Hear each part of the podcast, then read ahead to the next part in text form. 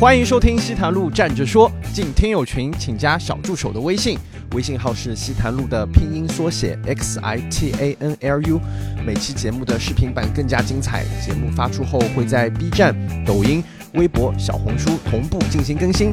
想报名上台参加西坛路录制的演员朋友，也请您添加小助手的微信。更多精彩以及参与节目录制，请您关注微信公众号西坛路，专注西坛路，让我们听起来。抽烟喝酒的人歪理真的特别多，是吧？我爸也是，我问我爸为什么牙齿这么好，他说抽烟抽的呀。但是做完确实高烧就没了，迷信了。是不是做完已经两个星期了，高烧自然就退了，是吧？现在都是均码了，你们都混过去了。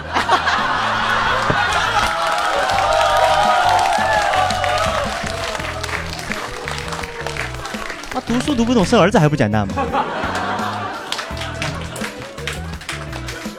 你再唱首歌吧，老张。再回首。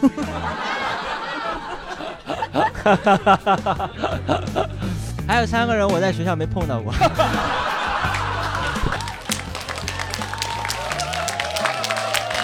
好，那我们接下来的这位朋友呢，也是第一次见面了，让我们掌声有请 Gordon。哎，朋友们，朋友们，晚上好，晚上好，三位好，三位好，跟大家聊聊，就是我在做脱口秀演员之前的一个身份，呃，我是一个诗人。我，我自己都有点羞耻，因为我觉得这个年代说自己是个 诗人，跟说自己是个傻逼一样。我不知道大家会怎么定义诗人，觉得写过几首诗就算诗人还是怎么样？呃，我觉得自己应该算是个诗人，因为我的诗得过奖，呃，得的是上海市民诗歌节二等奖。对，真的。当时呃是这样子的，我当时已经大一了，然后我的高中老师找到我，说有第一届这个奖，希望我能代表我的高中投稿两首，让我发给他，然后他帮我投，然后我就就就是自己找了找，找了两首诗发给我的老师，然后我老师投给这个组委会，然后就评上了二等奖，然后评出来我才发现我的老师误以误把我两首诗当成一首诗投了。老师没发现，那个啥组委会也没发现，哼。然后我觉得这是对我艺术作品的一个羞辱，真的。所以他们叫我去领奖，我拒绝了，我拒绝了。然后他又在电话里说啊，那你不来的话，那个八百块奖金怎么办？我去了，呃，然后他选了一个很好的地方，就在那个梅赛德斯奔驰中心。对面的一汽通用大众中心，也是一个类呃用汽车取名的一个小剧院什么的。然后我想象中的这种可能会是一个颁奖会吧，然后呃一个沙龙，大家手里拿个小盘子吃点小甜点，然后互相聊聊天这种，不是，就他们办了一个春晚，有跳舞，有唱歌，呃。有那个读诗，然后读的是一等奖的诗，我们这二等奖谁都没有人在乎。然后我稍微给大家讲一下这两首诗是什么。啊，对，呃，你们可以查到在网上。呃，当我第一年得奖的时候我就查了，呃，就在百度第一个。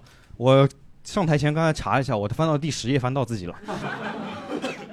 呃，上面一首诗呢叫做《模样》啊，就是讲我妈总是会有一个呃故作坚强的模样，我希望她能卸下卸下这个伪装，能跟我一起呃平等的交流，差不多这样。然后第二首诗呢叫做《徐志摩说爱》，就是我呼吁所有人都可以像徐志摩一样那样诉说爱情，对吧？搞姘头啊什么都可，挺好的，挺好，真挺好的。两首诗放在一边就没什么，但是结合在一块儿。我觉得好一点，可能就是啊，我在，呃，让我妈去找个姘头。差一点就是我想跟我妈搞姘头。呃，然后差不多这就是我的故事，谢谢你们。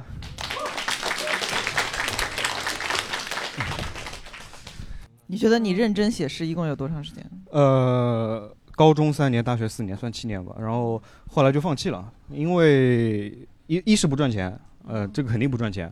二是冰心说过一句话，就是说很羡慕现在的年轻人能用诗歌来表达自己的情绪。我觉得年龄上去了就不太会羞于会会羞于表达情绪，会这样对这就是你转型脱口秀的对脱口秀表达负面情绪嘛。从一个不赚钱的行业到另一个不赚钱的行业。呃呃呃，比比诗人好一点，比诗人好一点。哎，如果现在让你 嗯即兴创作，创作嗯对，呃，讲一下我们到目前为止你来这个西坛路站着说的感受，感受，对，用现代题材的诗歌形式呗，就不要有特别的。你怎么像我妈一样？你真的，过年的时候让我播一个节目。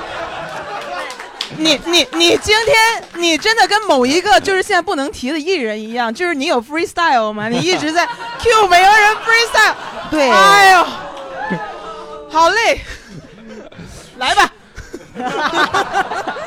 这样他创作完之后，你用潮汕话再说一遍，好不好？来，呃我们让 Gordon 即兴赋诗一首。啊，喜剧联合国，和是盒子的和。呃，国是家国情怀的国，怎么还连上了？哇，四手连对啊！呃，所有人都在这里寻乐。呃，我用我的悲惨来给你们快乐。哎三行可以了吧？啊，突然。可以可以，我们再先给他鼓鼓掌，好不好？但他也没有很悲惨，对，哎，但拿了八百块钱呢。但咱们我我虽然不做诗，嗯。我小时候其实也做过诗，那你现在来一首，即兴就来一首。你是干和湿的那个湿，你是那个湿，啊啊啊来来来，西坛路站着说，给所有演员塑造一个传说。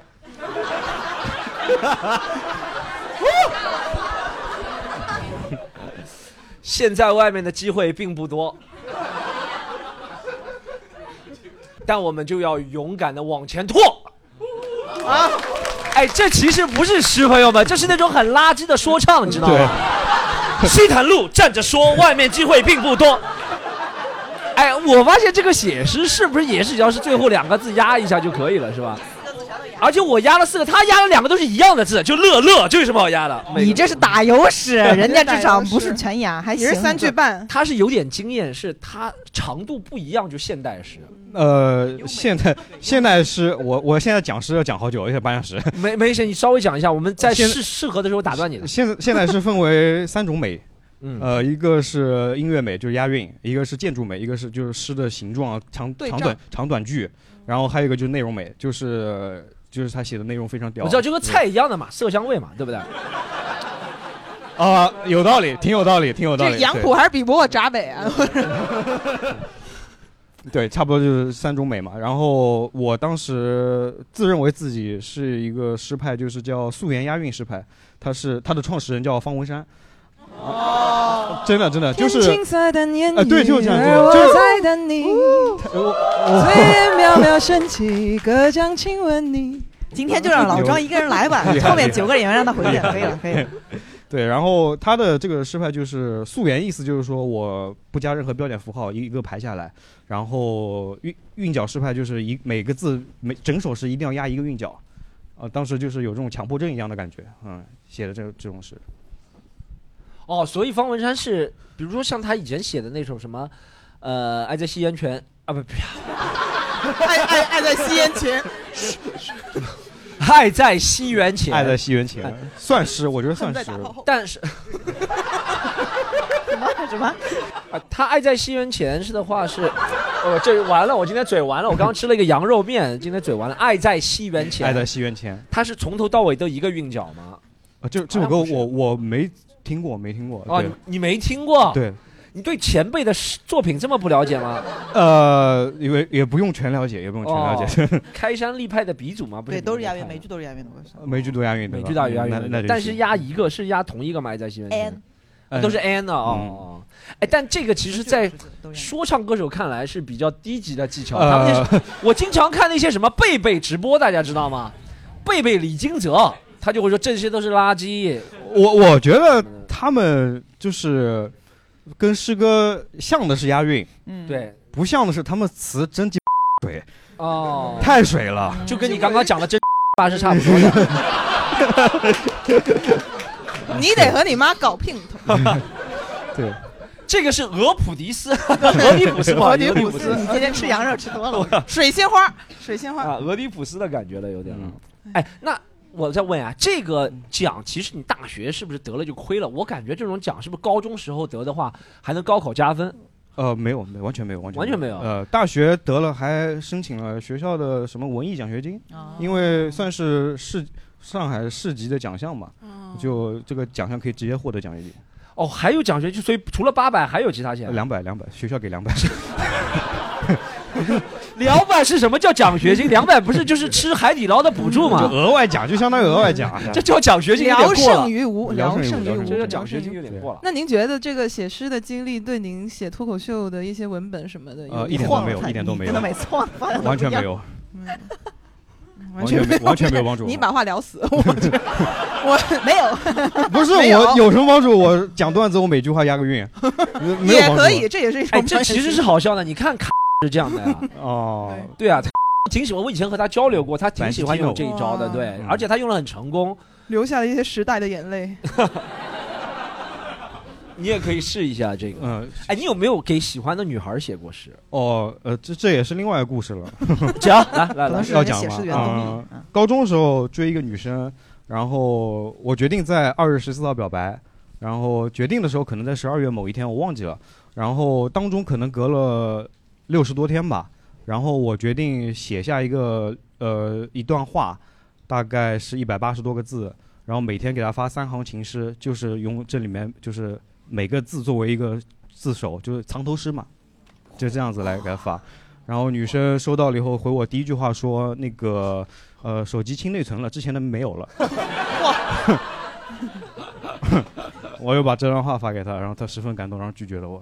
嗯石动人句。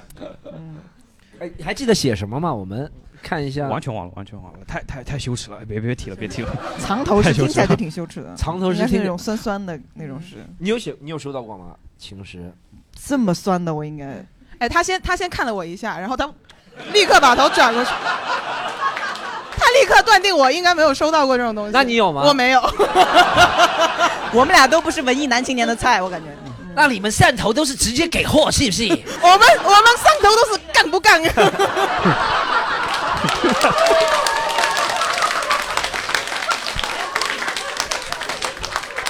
这个节目还是要玩些俗的，朋友们，哥们就喜欢俗的。好，谢谢你，陈东，谢谢哎谢谢谢谢。哎，我以为上海人参加的都是新概念作文大赛呢。我我新概念我参加过，萌芽，萌芽，对对，你参加过，你说说看。我记得我写的东西，让我想想，我当时新概念写的什么？我写我写的是，哎呦，我也忘了，我在杨浦和是 文章还是诗歌？不是文章，文章啊。是虚拟文章还是非虚构我？那时候还写议论文，还挺挺强的。你你投新概念作文写的是议论文，对，因为我那时候很喜欢看那些历史地理的东西，我应该写的是一篇，我不吹牛，应该写的是一篇什么关于什么南斯拉夫解体的问题，对。我天啊！但我其实一知半解的，但我应该是新闻上看来的，是吧？你得奖了吗？没没有呀？没有肯定没有。我感觉可能写错，我说南斯拉夫位于南美洲，他说啊你错了，这个文章不用看下去了，南斯拉夫位于南美洲。不敢不敢评。但但我但我就写写过类似的东西，新新概对，我觉得新概念作文可能是你投过吗？新概念作文？没有，但我们当时高中有一个学长，因为我们那些同学都很崇拜他，他得过新概念作文一等奖，哇，就是好像是呃对，是郭敬明不是郭敬明，呃郭敬明是特等奖吧？哦，还是特等奖特。等奖啊反正就是他当他当时得过一等奖，但他当时参加那届是已经到了六七届了，反正就是郭敬明之后了。郭敬明不是第二届嘛？郭敬明第二届、第三届，反正就是当时已经有点呃参加人数比较多了，所以没有那么响。我感觉韩寒和郭敬明之外，好像大家记住的人没有很多。张悦然、张悦然，嗯，周佳宁，我对我我当时对上海的印象就是就是那些新概念对得奖的那些很年轻的作家，对，真的是。所以你哎，其实那前两天我也和别人讨论，那个郭敬明其实代替了一部分人定义了上海，对不对？对，那是真的他写《小时代》的时候吧？是吧？写《小时代》的时候，嗯但是那个时候我们那些文艺小学生爱看那个作文的时候，主要是周佳宁，因为周佳宁就是上海人，她是一个女生，然后写的就是基本上是在上海长大，也是还有韩寒嘛，就是在那个村里面，对对，对，讲到我不熟悉的领域了，讲到 old money 你可能就不行。讲到我不熟悉的。好，我们接下来下欢迎下一个好不好？来，威姐，好，下一位呢是我们的新朋友，我们掌声有请多多。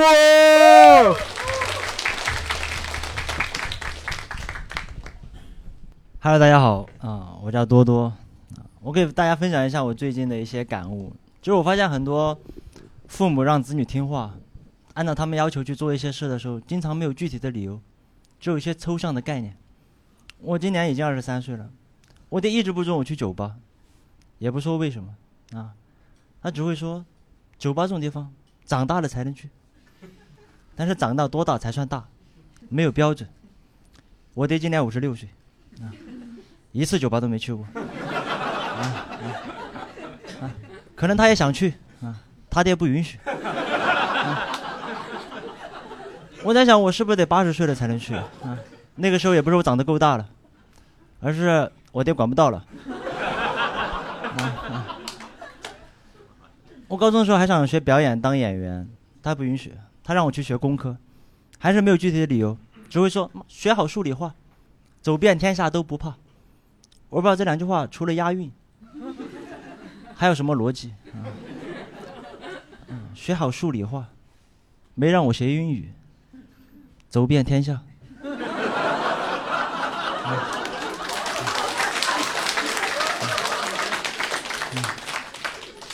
走遍上海都困难。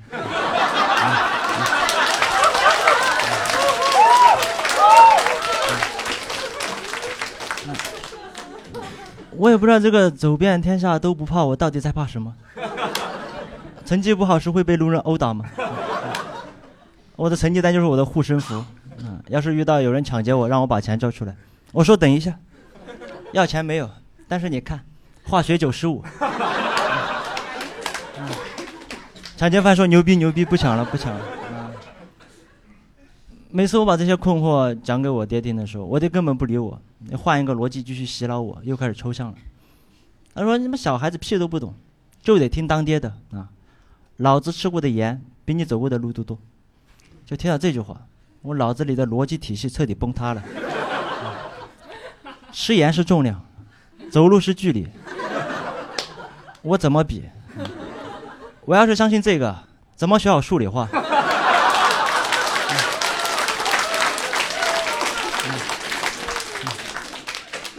我现在一点都不开心，我很痛苦。我的学校，我的专业就是我爹帮我选的，在整个过程中最开心的人就是我爹，他每天笑眯眯给我打电话啊，他说：“儿子，你要好好努力，天天学习，长大以后挣大钱，光宗耀祖。”我不理解，妈祖宗是大家的祖宗，你怎么不努力呢？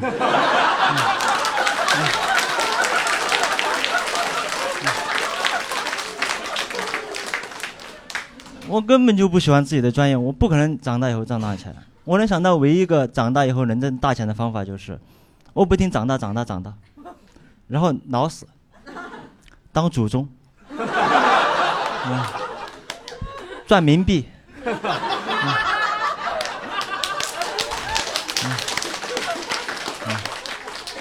那才是大钱。我经常在想，我为什么要读书？有没有可能我就是一个工具人？我在帮我爹读书。有没有可能，我爹当年读高中的时候，妈上课上不懂，妈抓脑袋，我操，妈上课上不懂咋办呀？妈想考大学，想学工科，想赚大钱考不懂怎么办呀？哎，我找个老婆生儿子呀！妈读书读不懂，生儿子还不简单吗？相当有逻辑性。我爹高中没读完，没过两年我哥出生了。我哥六岁上小学，啊，五年级已经成为小学校霸。我爹可能觉得这个耗电废了。啊，那一年我出生了，啊，我感觉我就是在帮我爹打工，帮他读书。他既是我的甲方，又是我的爸爸。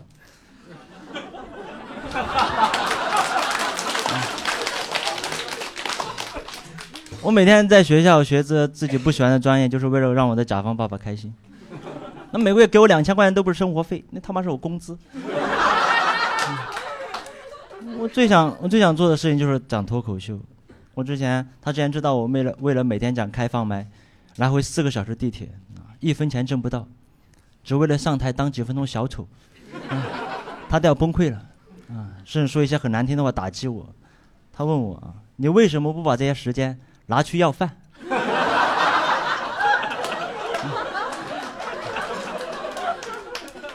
还能为什么？地铁不允许啊！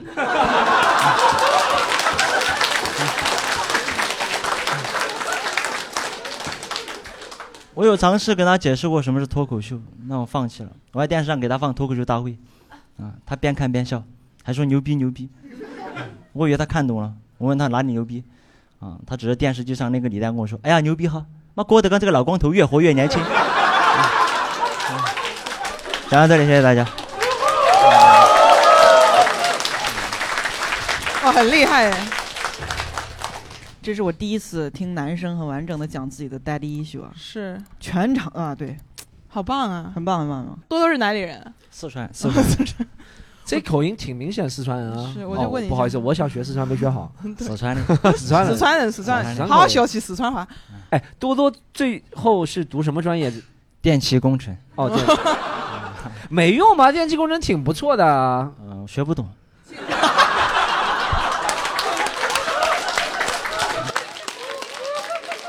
请问令尊最后的打算是怎么样的一条道路？他就想让我回家，然后进电网，然后就那种铁饭碗。嗯，哦，这个不要学电气工程，这应该学端茶送水。对啊对啊，我说我可以去要饭，家里的碗都是铁饭碗，拿一个就行。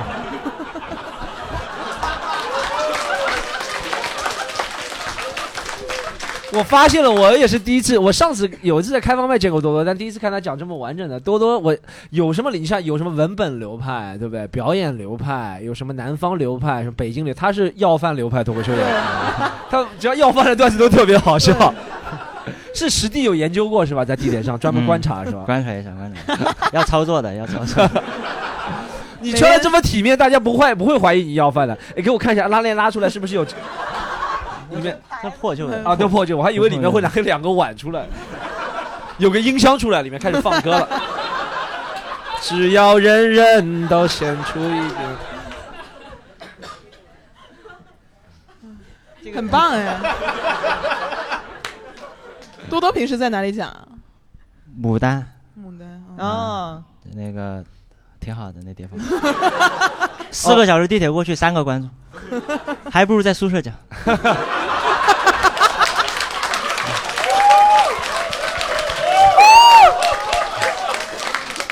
四个小时，让我想一下，那不是在上海读大学？我在嘉定，当时我在嘉定。那我说的对啊，不是在上海读大学啊。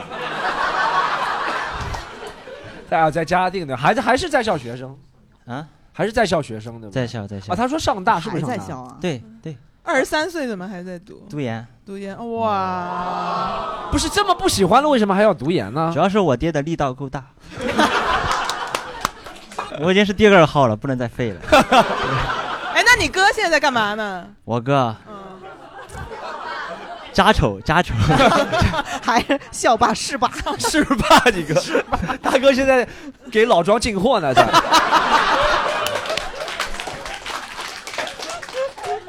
哎，怎么会喜欢上脱口秀？我们先从这个问题聊。嗯，那追溯到我高三、高中那高考那个时候高考，但我真的不想考。然后我跟我一个同学，当时在酒店里，马上第二天要考试了，然后我就他给我放了一个脱口秀视频，我说这太有意思了，然后我就一直看一直看，看到半夜，英语考了七十分那天，第二天英语考了七十分，我说废了。我说脱口秀这个东西，它确实比学习更吸引我。那是那天我那天晚上吸引悟到的道理，然后我说我大学要去讲，就我大学四年发现大学挺好玩的，因为家里管不到我了，就家大学太好玩了，就先感觉先把大四四年玩过去再说。然后我说那考研吧，我爹让我考研，然后来上海，来上海之后我说我要学脱口秀，我说怎么学呢？我当时报了你的那个班，没没要我，没要没没要我，然后我不知道不知道怎么办，然后就我还是说吧，就是靠天赋，不能靠上课，对不对？然后就就每天坐地铁就这样开放麦，然后讲着讲着，然后当时去参加一些小比赛啥的，就慢慢就好一点了。你爸没要求你读完回去啊？你是不是？我觉得读研是不是怕回家是吗？是不是你如果毕业了就要回家了？因为当时毕业没有方向，就是还是想嗯读读研，读两两年再想一想。所以现在也不知道要干嘛。现在想讲脱口秀，想讲脱口秀。嗯，讲脱口秀，我都没敢跟他说现在可以接点商演赚点钱，我还说我是地下之辈，不然我赚钱之后他肯定要扣我生活费，真的，真的。你你和你爹两个人每天这个星际玩的是挺溜啊。没有交流的，他一般微信给我发很多视频，嗯就是那种微信号，然后我直接看，如果是未读消息是微信号我就删除，哦就 就一键删除，然后看是生活费转账点进去结束。你这儿你还是适当要给他提供一点情绪价值。你看，你这人人还给你打钱呢，你他他让他同同学给他录一个在焊接的视频。这爹，你看这个门框焊上了，这个门框，这是我学电气工程学来的，就戴那种大家戴那种面罩，大家知道吗？像他妈绝地武士一样那个面罩，然后开始做电焊。我从小到大其实都没太搞清楚电器专业到底在学什么。是焊门窗给我们解，哦不是焊门窗，不是，你解释一下给咱们多多。有点为难我，解释。但是那个路边的那个电线杆，肯定是我们专业的人去爬。但我去不去我不知道，因为真的不是很了解，学不懂，真的学不哎，懂。我现在，我我以为电气专业最起码是，呃我其实知道，就是英语这叫 EE 嘛，是吗啊？Electrical 什么？哦，应该是 electrician 对不对？Electrical 嗯 electrician 对啊，电气工程师嘛，对不对？是 electrical electrician 嘛？啊，其实 我现在掌握了主动权，朋友们，在这段话语里面。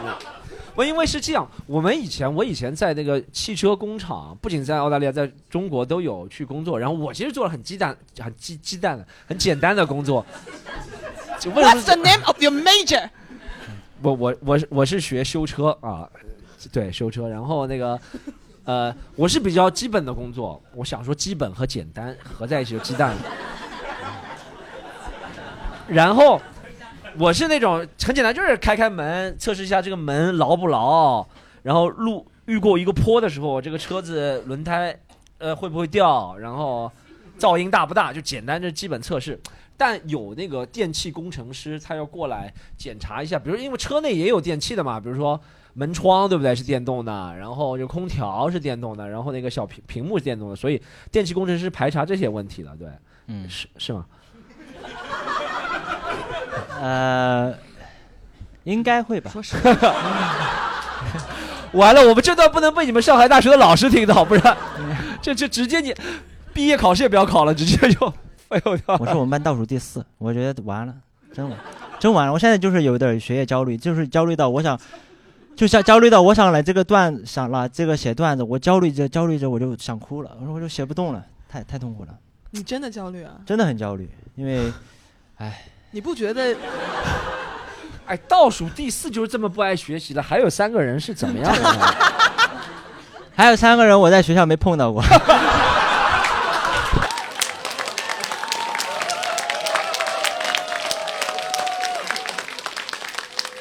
好，我们感谢多多，谢谢你。谢，谢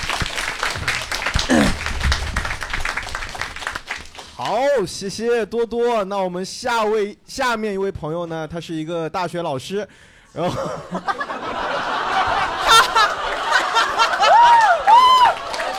但是，但是他已经退休了，他是我们的老朋友，我们有请不休。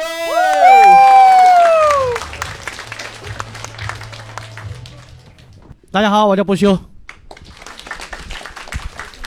有有说，这个你们有没有发现啊？这个年轻人说脱口，年轻人说脱口秀啊，喜欢分享他们相亲的经历，相亲失败的经历。他失败的越多呢，越好笑。我也相过亲，但是我的相亲经历说出来也不好笑，因为一次就成功了。这个不是什么好事，一次成功了就是砸手里了。那这个事情，我想瞒都瞒不过去，想否认都不行。为什么呢？因为结婚不到七个月，我女儿出生了。女儿出生以后，我们单位那个工会里面负责计划生育的那个阿姨，到我们家来看望，送给我一盒安全用具，那，都懂的啊。好，下面我提到这个安全用具的时候，我用那东西来指代，因为我不想直呼其名啊，这个挺理解好。然后他送了我这那个东西以后，我说你你这不是雨后送雨衣吗？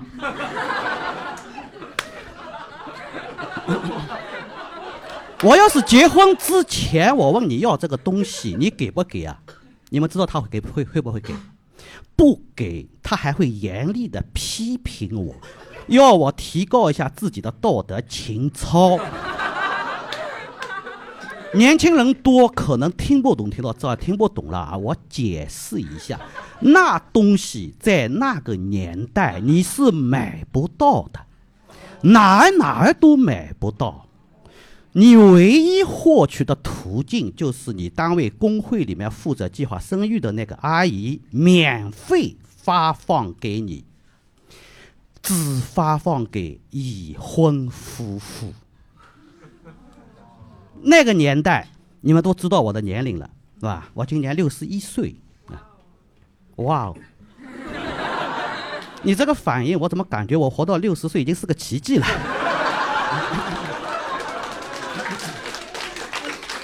所以呢，我现在非常的羡慕你们年轻人，你们在超市里面推着那个购物车车去结账的时候，可以假装不经意间随手多拿一件商品，笑的人好像都干过这事。在那个时候，我是根本没有开房这一说的。那男女开房必须要凭结婚证，没有结婚证开房是要抓起来的，这个是真的啊！再之前一点啊，再之前一点啊，改革开放之前的话，你哪怕一个人去啊住宿，你都要凭单位里的介绍信。你们见过介绍信吗？某某某同志是我厂职工，因工作需要前来住宿，望接洽，此致敬礼。某某某单位一个公章，啪。那个年代确实比较封闭，比较保守，这就导致一个什么事情呢？导致一个很多在现在看来啊是个常识性的东西，我们。非常的无知。我说一个笑话是真实的。那个时候我读书的时候，那个时候是有历届生考进大学的，啊，那时候国家规定是三十五岁以下都可以考的。这样的话，就是成年人和学生在一块读书。我们寝室里面有两个历届生，他们都是有老婆的。那两个家伙把我们给带坏了，但是我们还心存感激，因为我们学到了正规途径无法学到的很多知识。你们现在用的都是什么杜蕾斯、港本，是不是？那个时候没有这种品牌，全是国产。那个质地吧，又硬又厚，这个我就算了，不吐槽了。毕竟那个时候吧，我们这个社会，我们国家吧，这个各方面啊，经济啊、科技啊都比较落后啊，我们不能太苛求。但是有一点我真的不能忍，国产的那东西它不是均码的，它有四种规格，不同的大小、不同的尺码。大号、中号、小号、特小号，很尴尬。然后我到现在都无法想象，会有人去领这个东西的时候说我是特小，你无法想象啊！就便是小号，我都没有脸去领啊。然后我估计是计划生育部门意识到了这个问题了，然后对这个东西进行了改革。这个改革也太懒了，简单粗暴，它就是把原来的四个词码，原还是原来的四个词码，它这个命名给改了，变成了什么呢？变成了小号、中号、大号、特大号。你们知道那个时候的人是比较保守的，即便去领个特大号，他都觉得很羞耻。然后关键是什么呢？你们知道那时候工会里面负责发放的这个阿姨，清一色都是阿姨干这个工作。这个世界上这个阿姨有两种，一种喜欢八卦的，一种不喜欢八卦的。但是，那个不喜欢八卦的阿姨，往往也不喜欢干这个活。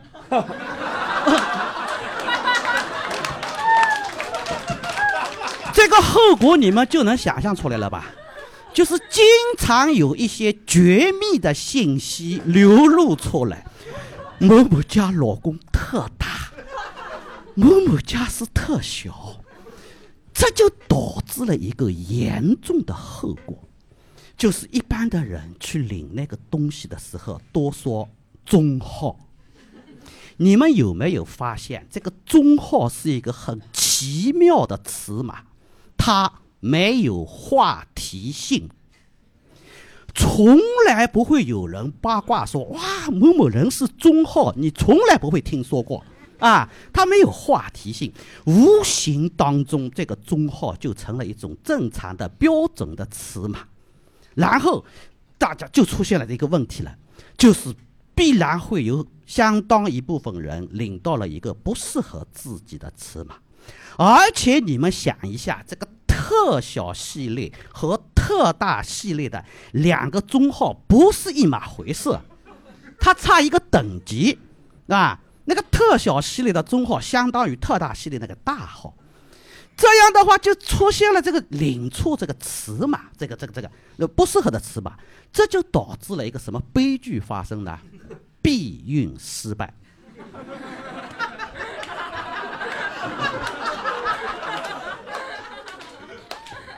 我今天给大家分享这段历史知识，其实是想告诉年轻人，我们今天这个美好的社会是一步一步进步过来的。我们那个年代真的是很封闭、很保守啊！一些该面对的东西羞于面对，一些该坦然讨论的话题不敢讨论，然后啊，一些这个这个叫该知道的知识常识，我们都很无知，这就导致了一些譬如说像人流未婚先孕这样的悲剧发生。所以你们现在在一个啊。开明的现代的社会，我见了你们，我除了表示羡慕之外，我还祝真心的祝福你们。好了，谢谢大家。哎，到底怎么测量出的这个尺寸？我怎么知道大小？是就是吹牛逼说我大，阿姨你来看一下我大。啊，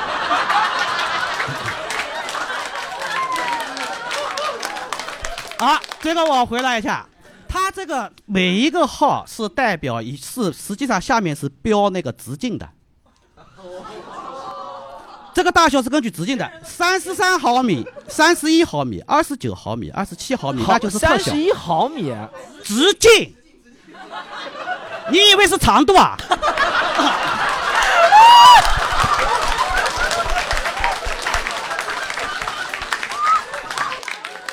这种实际上应该找个老中医在那里坐着。他说：“你过来，来 目测一下，把把脉。啊，你这个中号，你这个中号，哎呦，你这个特大特大特大，把脉啊，这就是把脉啊，把脉就是这个意思啊。这个会变的，你这个摸的时候，你这个号脉的时候，它它它它它破了以后，它会变了，没有用的。你这个常识都不懂啊。不修老师别那么冲动，你要学学多多那个风格，我怕你在台上就哎一下过去了就。对对对对对，我是没有话题性的。你只敢领这个，其他不敢领啊！你不敢领的呀哎，大多数人都是这样的。那个年代大多数人都这样的。那哎，不修老师听我说，咱们这个节目还是要和这个上面的几个人交流，不然我们会显得很傻逼，你知道吗？就搞得我很想知道那个东西一样，我是为了。我觉得不修老师说的这个羞耻感跟我们那个年代就不太一样。当时，当时我们那个时候，我当时是上大学的时候，就是我有一个姐姐就跟我说，呃，你交了男朋友，你千万不要只让男朋友给你，就是男朋友跟你去开房的时候给你带那个买那个避孕套，你一定要自己也备着。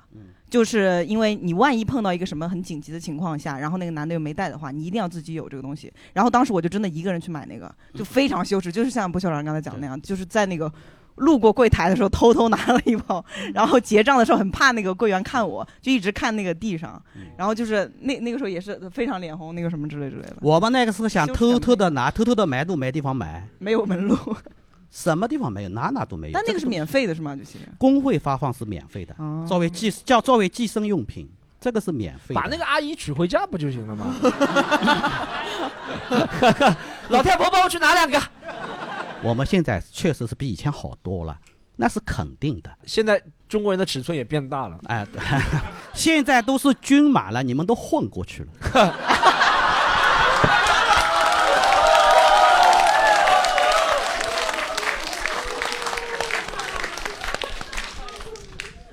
好，谢谢吴修老师，谢谢谢谢谢谢谢谢谢谢大家，谢谢大家。下面一位呢，也是我们的老朋友了，我们掌声有请钱大爷。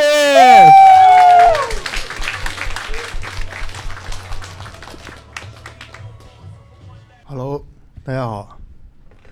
那个这个新舞台确实有点高啊，那个斯汤老师，对我们这个残疾人不太友好。大家能看出来，我是一个这个走路不方便的残疾人，对吧？我这是一个脑梗的后遗症，然后就是跟大家简单聊聊这个脑梗的这个身体的这些问题。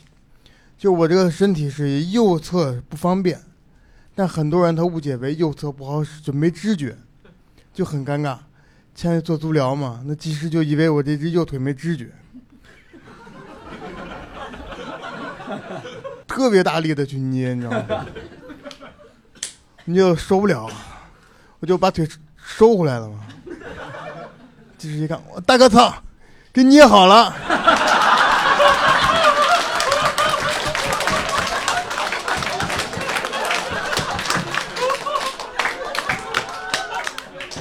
一边捏一边问我：“大哥有感觉了吧？真好。”哎呀，这帮脱口秀演员现在都是朋友嘛，他们也会就是天天就是也会认为我这一边身体没知觉嘛。这帮孙子现在说我坏话都不用背着我，他们觉得站我右侧我就听不到，你知道吗？特别的可恨，你知道吗？刚才我跟今天我和散区我们一起过来的嘛。一路上，三区就我们在火车上、高铁上一起聊天嘛。三区跟我说：“我说大爷，咱们这个行业现在太难了，写不出来段子，脑子里没梗了。”我说：“你他妈别看我呀，我也没有啊。”他说：“我演出你不是没看过，哪他妈有梗啊？真的，今年的年初。”我的这个脑梗又犯了一次啊！不用紧张啊，轻的。我到了医院以后呢，医生告诉我，啊，你这个来的比较及时，可以做溶栓。我当时不知道，我说什么是溶栓，大夫？大夫，溶栓就把你脑子里面梗去掉。我说大夫，你知道我什么职业吗？我攒这点段子容易啊，你把梗都去了，我讲啥？大夫一脸严肃看着我，没理我。我说大夫，你把梗融了吧，这梗不好笑。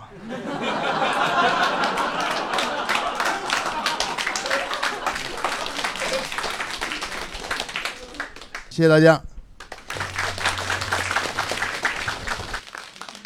哎，我发现和上次的区别，虽然咱们时间不是特别长，隔了一个多月又见了，帽子没戴了是吗？对呀、啊，就因为帽子还有一些那个以前演出的时候给大家说我这个是一个光头，但我是脑梗。有观众就说：“哦，他他脑梗就是不长头发呀。”也挺尴尬。是我这光头是因为早就光头了，只有后边有，前面没有。是这个梗，实际上梗也很多。嗯，因为最早的时候，就是因为我实际上真的是一个一梗人士，就是有这个最早的时候是尿结石、尿梗，哦，后来有胆结石、胆梗。其实这个胆结石后来就把把胆拆摘了，哦，就好了。就好了，而且跟哎，胆结石把胆给摘了就好了。嗯还有一个啥结石？第二个尿结石，尿结石。也就是肾结石，也就是肾结石。哎，真的，这个肾结石这很痛苦，我不知道大家有没有这个经历过啊？真的，这个男男性朋友们，你们有经历过小腹坠痛吗？就是小腹坠痛的感觉，我，特别疼，就感觉有从地下伸出来一只手，抓住你，无情往下拽，你知道吗？那当时我是长头发嘛，然后就在医院，呃就去医院嘛，医院那个急诊，然后大夫一见我，我痛经几年了，他妈我是男的，但大家有没有觉得这个病跟抽烟喝酒实际没关系的？绝对有关系。这个实际是一个概率，就跟买彩票一样，我中奖了，嘿耶！就这有些人抽烟喝酒一辈子也得不了，对，如有如有。对，如有人可能抽一根烟就嘣儿就拴住了，你就这么寸，就这样。但得了之后是不能抽烟喝酒，对不对？我也不觉着，我觉得这，就是因为这我我是从很小就开始抽烟喝酒嘛，哦，因为我觉得这个烟酒就像朋友一样，我觉得就如果没有烟酒，就生活中很很很大乐趣就没有了。就我不斯道姆老师喝酒吗？我偶尔喝，偶尔。你上偶尔抽烟，偶尔喝酒。好像上海男人好像都不怎么能喝酒，是真的，是真的。对，但可能上海，我刚查了一下，脑梗率是最低的，可能。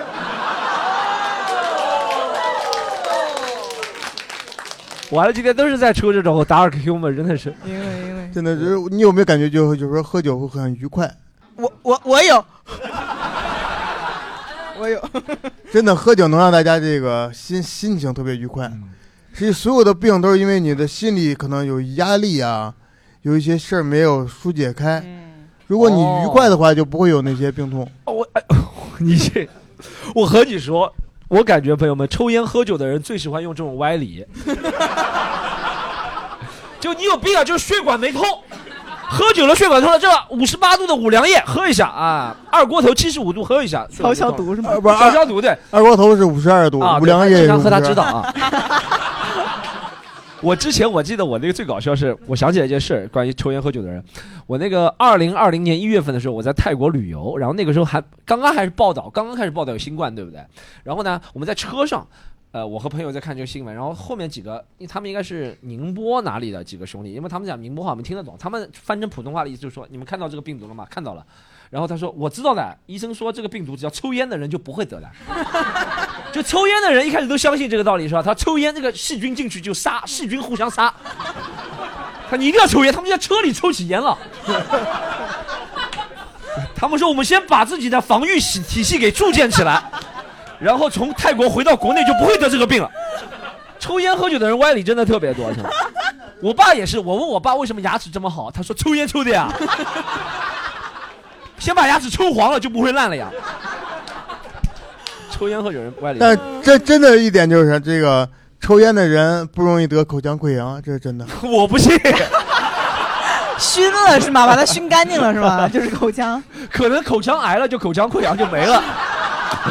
又是一个 dark human，今天和疾病干上了。今天非常感谢钱大爷，好不好？我们好的好的哎，钱大爷真的每次我我说实话，钱大爷每次都讲的非常棒。希望大家他在杭州演的朋友，咱们去经常看钱大爷在杭州的演出，好不好？我以后要来上海演。好，谢谢。对，咱们去各个平台关注一下钱大爷，我们微好的，谢谢大家。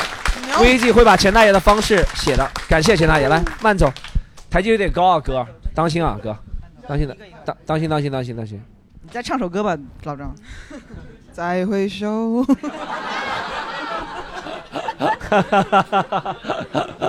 可能对钱大爷有点难受。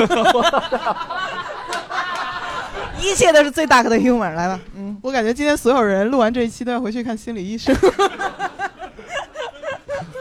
威 Z 都找一些非常优秀的演员，我们我我们再再接再厉，威 Z。好，下一位呢是来自河南的朋友，有请散区。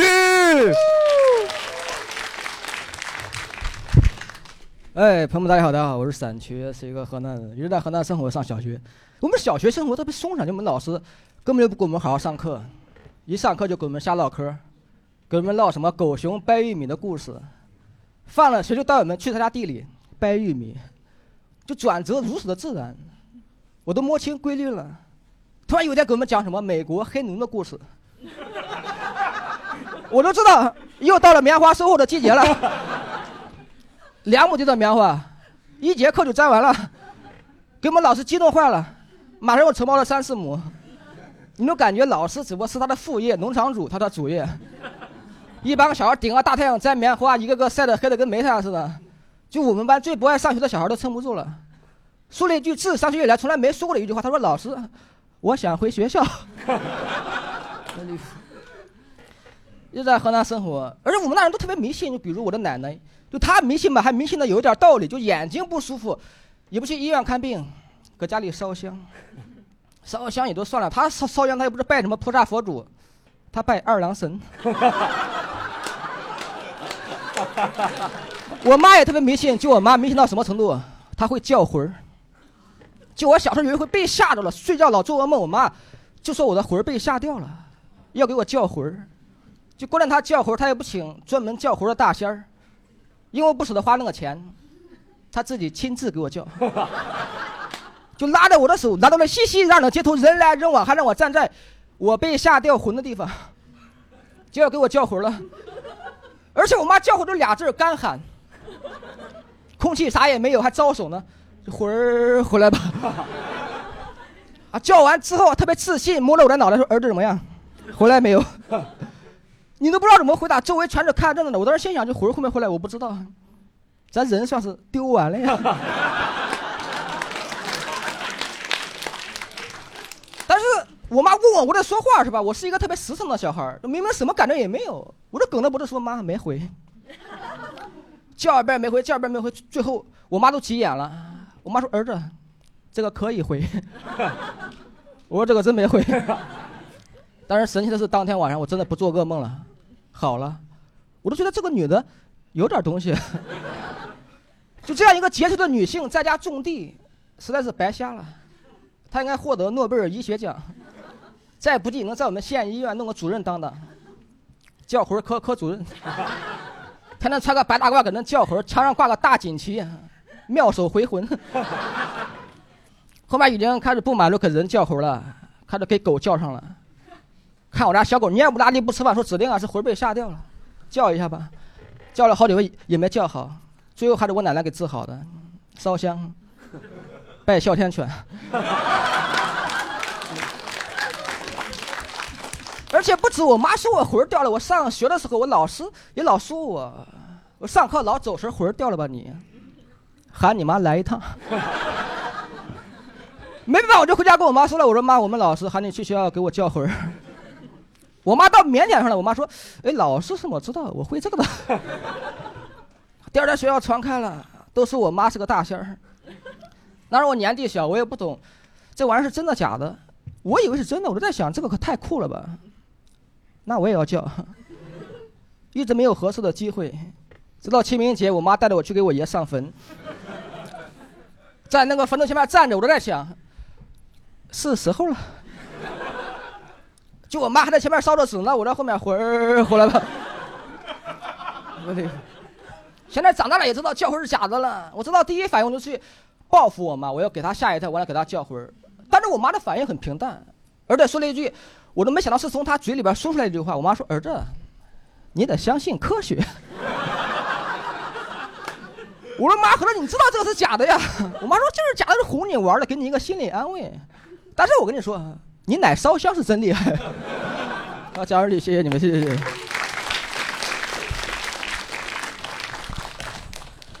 才去讲了一个迷信的事儿，迷信迷信。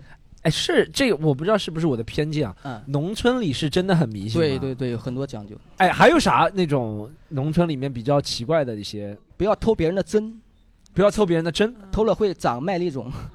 针哦哦哦，我们是吃饭的时候，如果不吃完，就是碗里有米饭，你以后会嫁给一个麻子。哦，我听到好像观众里面有跟你一样的经历。我们那是吃过老鼠爬过的西瓜会长，会长麻子，都是麻子很神奇。这有这有可能有点讲究的，老鼠的可能有些毒。对老鼠的还是有一些科学道理在病菌啊什么的。还有，我们再比一下，还有什么迷信的东西比较迷信的？谁更迷信？我我那时候小时候有一次去那个河边的树林里面玩，然后回来之后就发了那个很高的烧。我奶奶说我是受了吓，就是受那个树林里面鬼魂的吓。嗯她当时做，反正是叫人做了一个什么东西，把我那个吓收掉了。那个叫收下，在我们那儿，下是惊吓的吓。收惊收收下，就对，反正类似那种，那个可能就跟叫魂儿不太一样，叫魂儿把人叫回来嘛。我们那个是把那个下给叫收收掉对，叫收下，哦对。但是做完确实高烧就没了，迷信了。是不是做完已经两个星期了，高烧自然就退了，是吧？有可能。你们还有啥？我们潮汕人还有那种，就是你不能中秋节的时候只，因为潮汕人叫月亮叫月娘，然后说你不能过中秋节的时候指他，说你指他的话，你耳朵会被割掉。对，潮汕有很多很多奇奇怪怪的。泰森可能是中秋节的时候指的这个。泰森中秋节看见霍利菲尔德耳朵变身了，是吧？你是月亮。哎，这倒挺奇特，没听说过。还有潮汕，我觉得应该还有其他。潮汕挺多奇奇怪怪的，哎，三潮汕好像比我们河南迷信一点儿，迷信更多。你带我再想一想。哎，生孩子呢？生孩子生孩子那太多是一定要生到男孩吗？那潮汕大部分是啊，大部分还是的。我我以前有很多同学，就是他可能上面真的是七八个姐姐，然后然后他是家里的老幺，就是一个男的，就一定要生一个男的出来。撒婚踢注定。你奶奶有没有解释过为什么她只拜二郎神？没有解释过，就没没从来没有。对对对，就但是很很有逻辑。我怎么呢？就就是眼睛不舒服就去拜二郎神，因为二郎神眼睛多嘛。眼睛多。对啊哦 OK 我想，我想他应该去拜那个《西游记》里边那个什么蜈蚣精那个。对对对对对，那不是一排嘛？那个二十个，那个挺好。谢谢谢谢大娟。谢谢。哎，感谢大家收听今天的节目。那今天的节目就到这里啦。最后呢，还是到了我们的演出推荐环节。今天想推荐的演出，第一场是我们的多多，他会在二月二号南京尽情空间，我们喜剧联合国的新场地，晚上十九点三十分，带来自己的一场商演拼盘演出。第二场呢是我们的钱大爷，他会在二月十四号情人节，在咱们苏州喜剧联合国尽情空间，同样也是带来自己的拼盘演出。第三场呢，是我个人非常喜欢的一位演员，他叫于翔宇，他会在三月二号来我们上海喜剧联合国的尽情空间，带来自己的个人单口喜剧专场《林中空地》。如果有喜欢他们的朋友，不容错过。哎，此外，今天节目中另外三位朋友，Gordon 呢是苏州莱赛喜剧的演员。如果大家喜欢 Gordon 的话，可以去购票平台搜索莱赛喜剧，找到他的演出。散渠呢是杭州仙人掌喜剧的签约演员，喜欢散渠的朋友可以在购票平台搜索仙人掌喜剧，找到散渠的演出。不朽老师平时会在咱们喜剧联合国呀演一些上海话的演出，如果有喜欢上海话演出的朋友，喜欢不朽老师，也可以来到我们线下支持，感谢大家。最后呢，还有一个小小的消息，就是今天的更新应该是我们过年前的倒数第二次更新了。春节期间呢，我们也会小小的放个假，春节回来继续专注西坛路。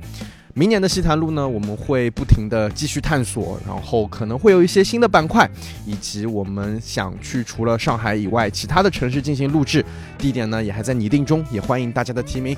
专注西坛路，我们明年再见。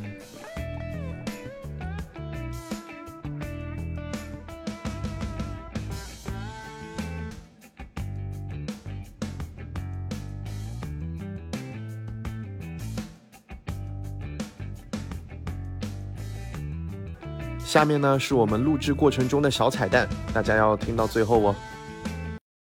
还有还有还有朋友，快点来，朋友来来来来来，朋友，你再唱唱，快快快快来！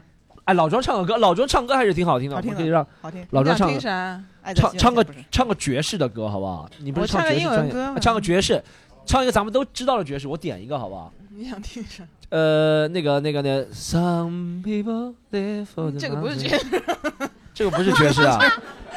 而且这个主要这个歌词我不熟啊，那你就说歌词不熟，别说这个，这个是有点爵士风格的，对不起，对不起，对不起，这个这对对点爵士。这个 Bruce，这个我唱个 Make You Feel My Love 好不好？好，虽然不知道是什么，但唱没事。老庄来唱。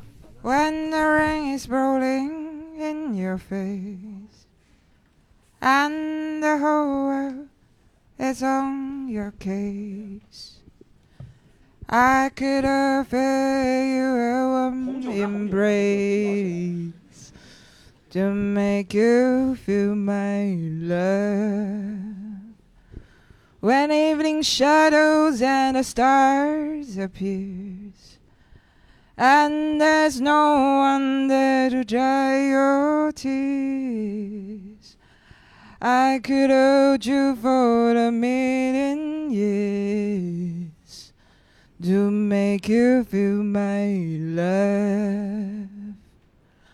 I know you haven't made your minds up yet, but I would never do you wrong.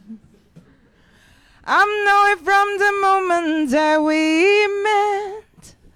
No doubt in my mind where you belong. I could make you happy, make your dreams come true. Nothing that I wouldn't do.